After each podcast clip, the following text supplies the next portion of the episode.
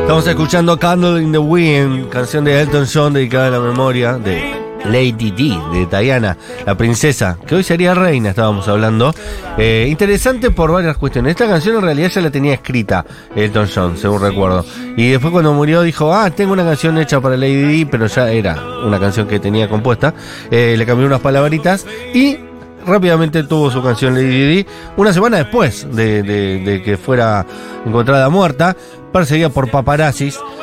Paula Galloni, o Galioni, ya le vamos a preguntar cómo ella misma se autopronuncia, es periodista, eh, es una persona especialista en realezas.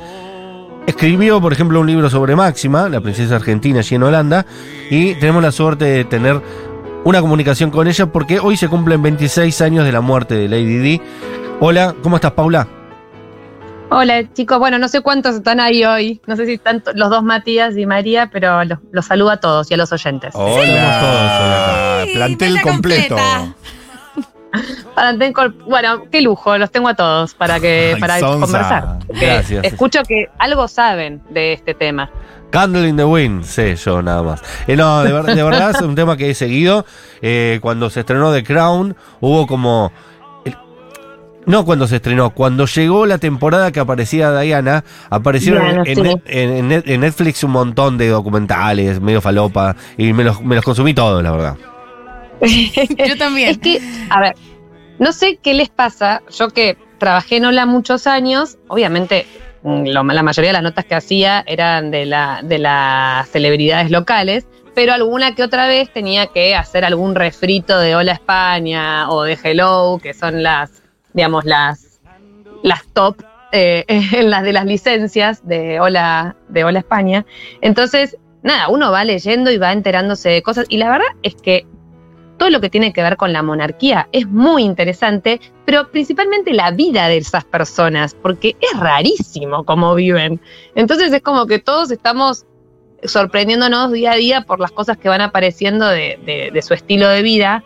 Y yo creo que Lady D lo que hizo fue abrir ese portal de secretos, ¿no? Eh, y la gente común, como nosotros, eh, empezó a decir, ah, no es todo tan perfecto como te muestra la revista Hola.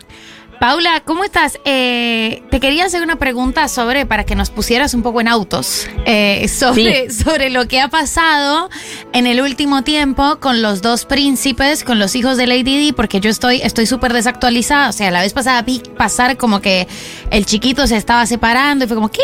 El Porque Harry, el, el Harry. Enrique. El Harry que después se peleó, fue a llorarle allá a Oprah, una cosa terrible. Viaja por todos lados con un argentino, Eh, con un polista argentino, muy amigo de él.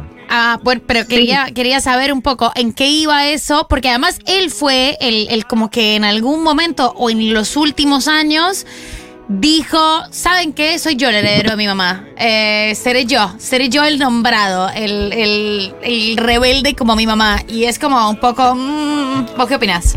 Sí, a ver, yo creo que él, sin de, quizás sin decirlo, con los hechos, con las actitudes, termina siendo esta oveja negra que pareciera que siempre necesita la monarquía británica. Y no nos olvidemos que eh, es en, yo creo que el punto, digamos, de que la prensa amarilla, entre comillas, es la que eh, un poco persigue a Diana y la termina quizás llevando a extremos como eh, como tener que ocultarse, ocultar esta, esta relación que tenía con Dodi, eh, querer ventilar también eh, cosas con- de su matrimonio con Carlos. Digo, me parece que es una mujer que tenía un grave problema de salud mental eh, y que lo han, digamos, en las distintas documentales que, que uno va viendo, que están en distintas plataformas, lo podés notar. Mismo contado por ella, que sufrió anorexia, bulimia, eh, todos los padecimientos de que no tenía compañía durante los años que estuvo casada con Carlos y todo lo que ella sufría y que nadie la ayudaba. Y a mí lo que me llama la atención es que este chico, Harry, príncipe, porque sigue siendo príncipe, por más que se salió de, digamos, de, mm, podemos decir, de la agenda de la familia real, él sigue siendo el quinto en la línea de sucesión al trono. Obviamente tienen que morir su hermano y sus tres hijos para que él tenga la corona en la cabeza el día de mañana, pero lo que digo es que sigue teniendo un cargo, sigue teniendo ese rol, ese rol nunca va a desaparecer, él va a ser príncipe para siempre, pero eh, la realidad es que él sí dice, paren, yo me quiero salir de esto, no quiero cumplir más con la agenda protocolar, no quiero ser más parte senior de la realeza, que eso quiere decir que no es más parte de la agenda oficial. Me voy con mi mujer a vivir a California, con mis dos hijitos, eh, pero bueno, eso tiene un costo. Y ese costo es altísimo. Es altísimo con la prensa, principalmente con la prensa que es pro monarquía, y también con la gente con, con los ingleses que, que, aman la monarquía, que amaban a Isabel II. Quizás con Carlos hay un poco de tirantés, pero bueno, no deja de, de ser como para ellos eh, una institución muy importante y la que también mantiene cierto orden dentro del país, que pareciera que no, pero ellos sin monarquía no sé cómo, cómo funcionarían, ¿no? Eh, entonces, claro, este chico Harry de repente revoluciona todo contando intimidades como su madre, armando todos los meses hay noticias de, digamos que él mismo las trae, las expone en la prensa eh, y la realidad es que llama mucho la atención porque, chicos, hoy mismo estrenó un documental con Netflix que, él tiene un acuerdo millonario con Netflix que todo, tiene que hacer a diario, bueno, no sé si a diario, pero anualmente tiene que presentar propuestas porque si no le sacan la platita que le dieron. Es un acuerdo millonario de 103 millones de dólares, así que lo tiene que cumplir. Y, mm, y bueno, y hoy estrenó un documental que tiene que ver con los Juegos Invictus, que él creó, que son una suerte de Juegos Paralímpicos de, en realidad, los militares o distintos ex militares, excombatientes eh, digamos, de, la milicia inglesa y que bueno, que quizás por algún que otro problema que han tenido durante su servicio eh, quedaron eh, en, estados, digamos, terribles. Entonces esta gente puede hacer deporte y, puede, y se luce y se esmera por, por salir adelante. Entonces Harry les, da les dio estos premios o creó estos premios para como premiarlos por su fuerza, por su garra. Y en teoría el documental es para que seis personas, cinco personas cuenten su historia. Y él siempre. Y, la gente de Netflix le dijo: Te estamos pagando un montón de plata, pero no era para que me traigas estas ideas, amigo. Sí, qué linda la historia de vida de, estos ex militares, pero yo quiero que vos siempre aportes. Vos sos Claro, queremos saber qué desayunaba tu vieja. Y ahí, y ahí es donde se armó el lío, porque claro, en el trailer hay ya una venta, ya lo podés ver online en Netflix. Y en el trailer él lo que cuenta es que él salió muy dañado a nivel salud eh, mental de, por la muerte de su madre y que nadie en la corona, ni siquiera su padre, lo consoló y lo ayudó con solo 12 años.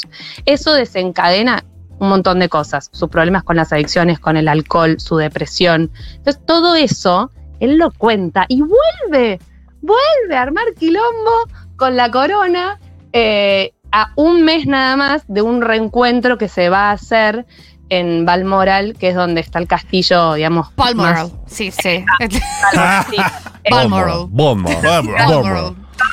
esa flema, esa, flema. Es, donde se reúne, se va a reunir la familia inglesa para, eh, familia real inglesa, para homenajear a la reina Isabel, porque se va a cumplir ya un año de su muerte. Claro. Paula, eh, Ah, ¿Cómo timing tiene el chico siempre? Ahora que estás hablando de, homenajes, ¿hubo algún homenaje oficial de parte de la corona el día de hoy?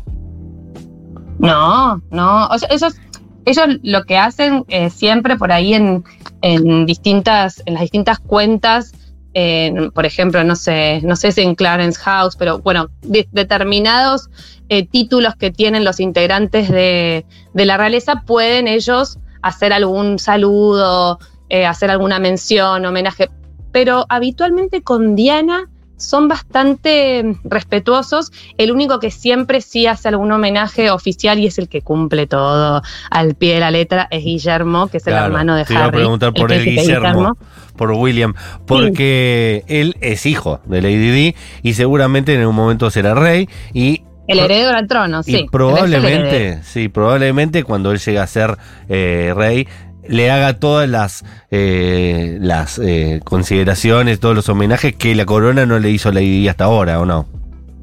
Y a ver, miren, yo antes de, de conversar con ustedes repasaba una nota que cada tanto vuelvo a Vanity Fair o esas, esas, esas revistas o, o El País que hacen como siempre un, un raconto o un, recuerdan un poco cómo fue toda la historia de Diana y el día de su muerte.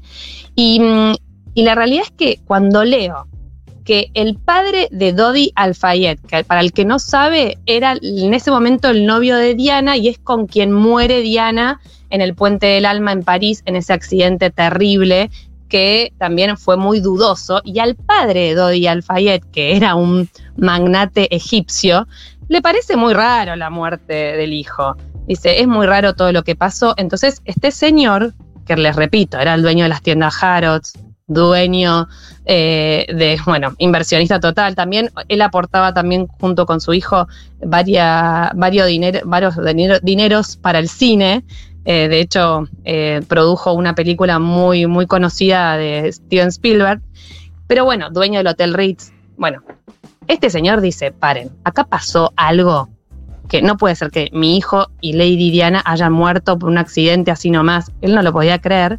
Y él jura y perjura que a ellos los mandaron a matar. Y no se Y este señor lo que hace es incluso mandar, contratar al Mossad para que investigue la situación, porque dice que Diana, y esto es algo que solo este señor Mohamed Al-Fayed, padre de Dodi, Al, Dodi Al-Fayed, lo puede comprobar o lo puede decir, porque fue una conversación que tuvo con Diana aparentemente y con Dodi, el hijo, que Diana estaba embarazada. Oh, shit. Entonces, ahí todo es como que se despierta, bueno, imaginen, Un novela morbo, total, por eso está sucediendo The Crown. O sea, The Crown es como, bueno, sí, esto tiene que ser material fílmico urgente porque es, es un, no se puede creer, o sea, supera la realidad, supera la ficción. Ahora en esta temporada de Crown que viene va a estar contado eso, ¿no? Bueno, mira, es bueno lo que decís, porque justamente lo van a eh, lo van a contar, pero ya los productores avisaron que por una cuestión de respeto a las víctimas, tanto a Diana como a Dodi, no van a no- la- las escenas no van a ser, digamos, del accidente, Claro. va a ser como justo esta parte como que va a ser contada, digamos, de una manera muy cuido- cuidadosa y respetuosa. Entonces, no sé eh, qué tanto vamos a saber y qué tanto se va a profundizar del accidente. Sí, obviamente va a haber como eh, la parte esta que por lo menos con el material que tienen de lo que ha contado Harry, de cómo se entera de la muerte de su madre, que su padre se sienta en el pie de la cama y le dice que la mamá murió, pero nunca lo abraza, nunca lo consuela. Él con 12 años se va a dormir. Claro. O sea, No, imaginen esta situación. El rey Eh, Carlos es obvio que no puede abrazar. O sea, se ese- sabe- desde cemento sabemos que ese señor no tiene capacidad de abrazar a No. nadie. Y Chicos, yo no sé si han visto los dedos del señor Sí, eh, son del rey chorizos, eh, son Carlos chorizos. III, que son un tema de conversación son también. salchichines. Che, y Paula, eh, tantos años después, ¿cuál es la verdad sobre la muerte en circunstancias dudosas de Lady Di? Seguro vos sabes. No, bueno, me encantaría saberlo, que yo creo que si lo supera no estaría acá. Porque yo creo Estaría que nunca- muerta vos también. Claro, vos decís. no, no estaría acá, pero no porque no estaría acá en Argentina, no estaría acá en este planeta, en este plano. claro. Eh, no, eh, miren, si una persona tan poderosa como el padre de Dodi Al-Fayed no pudo nunca obtener una respuesta a esa pregunta, yo creo que en el fondo no la puede, no la puede responder nadie porque este señor termina acusando a la corona británica y a Sí. los servicios secretos británicos. Entonces digo, si hay un intento de asesinato o un asesinato, o como lo quieran llamar, no lo vamos a saber nunca. Pero este chico Harry es quien vuelve a sembrar la duda y vuelve a acusar a otras personas, porque acá entran en juego los paparazzis y la Mm. prensa. Sí. Porque, te- porque está la otra teoría, que es la de Harry, que es que a su madre el- esta- este hostigamiento eh, que sufría, digamos, la termina matando porque dicen que estaba huyendo de la prensa. Es de los. Eso es más, eh, es casi, podemos decir que fue así. Pero eso más indirecto. Es el rol de Claro, los medios. bueno. Claro. Sí, no, lo que es, es tal cual, no podemos decir, che, tal periodista, tal fotógrafo la No, la mató prensa porque en su no fue así. En situación de paparazzi. Igual eh, fue la persona más fotografiada del siglo XX, ¿Más que Diego? más que Diego. Bueno, ese dato no lo tenía y me encantó. Buenísimo Sí, sí, dato. total. Pero Anda a Está- chequearlo, está- ¿no? yo Pero- lo, lo vi en un documental. Lo vi en un documental. Pero porque ¿cómo saben cuánta gente sacó las fotos? Tienen las fotos y. ¿Vos no crees en los documentales? Yo creo que No. Diego, Vos Diego no. fue más fotografiado. ¿No crees en Netflix, por ejemplo? No, yo creo en tu teoría porque puede ser Del que siglo XX, hayan, también es que, chico, murió- chequeado todas las notas que Claro. se hayan publicado de Diana y todas las notas que se hayan publicado de Diego y ya deben superar las de Diana. Deben superar las de Diana hasta, o sea, más fotografiada en vida. Murió mucho antes que Diego. Claro. Del siglo XX. Diego murió en el siglo XXI.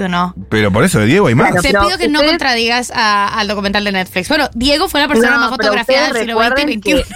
Ah, del siglo XX, del siglo XX. Del siglo XX. Ella Claro. no llegó al siglo XX. Todavía faltan las fotos que está revelando el, el japonés Tomikoshi. Tomikoshi. Con dos rollos más que, re- que revele, es más fotografía No, de Diego. pero, pero hay un documental, el de el que narra el hermano, que está en Netflix, Ah, debe eh, ser, debe ser así, que está muy bueno. Habla mucho de la relación de ella con la prensa, eh, como, o sea, el término paparazzi se inventó para Diana, una cosa, una cosa loquísima, como Ah, nunca, nunca se había, nunca se había tenido algo así. Y también, como también- ella usó eso.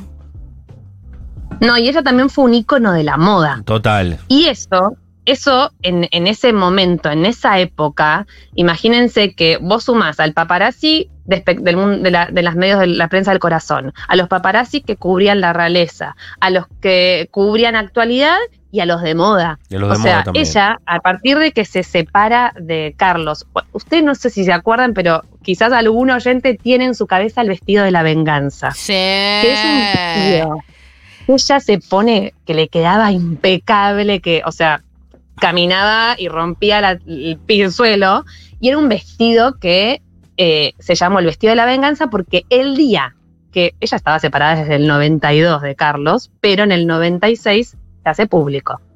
Y ese día que, digamos, la Casa Real publica el comunicado donde se confirma la separación, ella va a un evento con un vestido y un collar de perlas y fue una, una tocadita, de- una mojada de oreja para Carlos y para su amante de toda la vida, Camila Parker Bowles, que hoy es la reina. Le pedimos, aquí los, los muchachos están googleando. eh, Yo ya el lo tengo. Vestido de la venganza. Si vos googleas el vestido de la venganza, te aparece, Aparece la foto. Lady Es, el primero de Lady Di.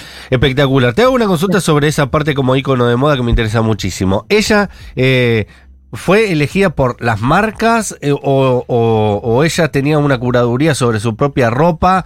Eh, ¿Cómo es que, que se convierte en ese ícono? ¿Fue buscado? ¿Fue involuntario? Mira, yo siempre que leo de lo que tiene que ver de todo lo que todo lo que es de monarquía y moda, generalmente, o sea, no es como un personaje, una celebrity argentina que es canje, tomate, doy, me devolves, no, es no así. tenemos Star System acá. Eh, Claro, pero digo, Lady Diana compraba sus prendas, elegía un diseñador quizá también, digo, las prendas del día a día las compraba, pero él elegía, ella ele- elegía diseñadores para que, para los eventos oficiales, que ya tenía en su agenda, que eran muchísimos, tenía ah, qu- quizás un equipo de vestuario dentro de, de la Casa Real, que eso lo tienen todos los miembros de la realeza, pero además ella elegía distintos diseñadores con los que quizás por, por el feeling, quizás porque le gustaba lo que hacían, siempre terminaban vistiéndola eh, o generándole estas prendas únicas que ella terminaba vistiendo para eventos oficiales. ¿Qué Pero hay algo diseñadores que eran? aprovechando, ¿Era- ¿Eran Bueno. ignotos o eran eh, o grandes firmas de la moda? Valentino, por ejemplo, la vistió en infinidad de oportunidades y era, eh, hay vestidos de ella de eventos, de no sé, en viajes, viste que hace muchos viajes oficiales, las, las parejas eh, de la monarquía. Bueno, ella ha vestido Valentino eh, en infinidad de oportunidades y le quedaba impecable y evidentemente tenía también un vínculo con él porque se la puede ver a ella en eventos con Valentino. Perfecto. Pero ¿saben qué? Sí. justo hay una, se mm, lanzó una subasta. ¿Vieron esta, esta marca de, de marca de subasta que está en Estados Unidos que se llama Sotheby's? Sotheby's. Sí. Sotheby's. Bueno, yo Sotheby's. la pronuncio así para la gente. ¿El pullover icónico? ¿Me vas a hablar del pullover icónico? Sí, bueno, justo hoy, a partir de hoy, se puede encontrar en esta página porque ya está abierta la puja para distintas prendas, porque no es solo de Diana, pero eh, hay otras, hay, hay otro, un vestido también súper eh, emblemático de ella, pero la colección se llama Fashion Icons y puedes encontrar prendas de un montón de celebridades que son, digamos, personajes que o en la ficción o en la vida real, por algún motivo, esas, esa prenda generó algo. Y, y hay un suéter de- o un pullover de, de Diana que lo podés encontrar, que es, es como parece hasta aniñado, Sí, pero verde. son todas ovejitas, son- Sí. es- es- tiene el fondo rojo, todas Ah, rojo, ovejitas es, blancas, y en el medio encontrás una ovejita negra. Y me parece que es tan simbólico, tan ella, tan representativo, que el que lo compre, que seguramente va a ser alguien muy, muy, muy millonario, va a tener una prenda ¿Y que vale dónde la pena. salió ese pullover, ese suéter? ¿Quién lo puso Bueno, en, son- en- en- en- en esa... Es, es de una marca que se llama Warm and Wonderful. Y las dos diseñadores, lo te- la- las diseñadoras, que son dos mujeres, lo tenían guardado en un ático, porque al parecer Diana lo compró. Se lo puso para un partido de polo y estaba dañado un- un- el puño. Ok. Y desde la Casa Real les escribieron a la marca para decirles, miren, esto está dañado, queremos un cambio o una reparación. Diana era igual que Entonces, ¿qué nosotros. Le dijeron, no, los cambios solo se hacen los lunes eh, y hay un solo local en el abasto. Ay, Dios. que abre de 10 a 11 de la mañana. Es increíble que pasó porque le terminan enviando un suéter nuevo y claro, esta gente guarda esa caji- en, en una cajita la carta que les habían enviado a la Casa Real y el suéter. Años después, no hace mucho, encuentran esa caja, así que se va Uh, vale a oro esto. el suéter con la carta. No, vale oro eso. Pero además eh, es increíble la cantidad de estilo. O sea, una persona con estilo y gracia. Gente gelada, Matías, gente gelada. No hay Eh, muchos así. No, porque viste que hacen. además se vestía y fue un estilo que se retomó durante los últimos años, eh, que era el estilo de bikers, zapatillas Sí. y un buzo Sí. roñoso. Y, y Diana. Y eso era trendy. Pero espectacular. Y vos Era la ves trendy. eh, subiendo y bajando de lugares y es que es como, Dios mío, Con ¿cómo se le botas de lluvias, esto? Hunter. Total, para ir a Balmoral. Para ir a A perseguir un perro. Te agradecemos un montón esta charla, fue muy amorosa. Te vamos a llamar de vuelta cuando necesitemos hablar de estos temas. ¿Te parece, Paula? Dale, chicos. Bueno, rápido Sí. les cuento que todavía sigue a la venta Máxima la construcción de una reina. Es el libro que Ah, cierto, con dale. Eh, y es la historia oficial de Máxima. eh, no, perdón. Eh, voy a corregirme a mí misma. Es lo que Máxima no quiere que la gente sepa. Oh. Pero bueno. Bueno, ¿sabes qué? Ya tenemos un motivo para hablar con vos. ¿Qué, ¿Cuál es, eh, qué, eh, qué fecha icónica de Máxima nos, nos, nos viene en, esto- en estas semanas?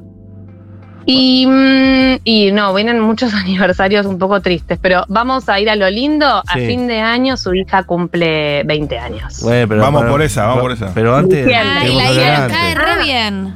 Queremos hablar antes. Y no, Podemos- algo, bueno, podemos hacer un voy a objeto pensar y maravilloso, le escribo, Paula. Le escribo a los chicos de producción. Sí, sí, Perfecto. lo armamos. Puede ser, eh, para mí nuestra Lady Di es Laurita Fernández, perdón la- la- el improperio. ¿Vos decís por la onda Sí. o por qué? Por esto que decía María del Mar, eh, una persona angelada. Y marca tendencia. Y marca tendencia y dije, bueno, es Laurita Fernández me parece. Sí, puede ser. Puede ser. Igual no, no tenemos monarquía, no tenemos, no Pero es tenemos Star divina System. Laurita Fernández. Esto ¿Sabés? quiero que Divina. quede, Yo iría quiero que más- quede donde recorta. A ver, a ver. no es muy simpática, pero iría más por Juana Viale. Ah, Es claro. más- es Tiene muy más asquerosita. pinta de Argentina. Es muy aristócrata asquerosita, conchuda, es sí. muy asquerosita. Cierra. Pero, Sí, pero bueno. Ok.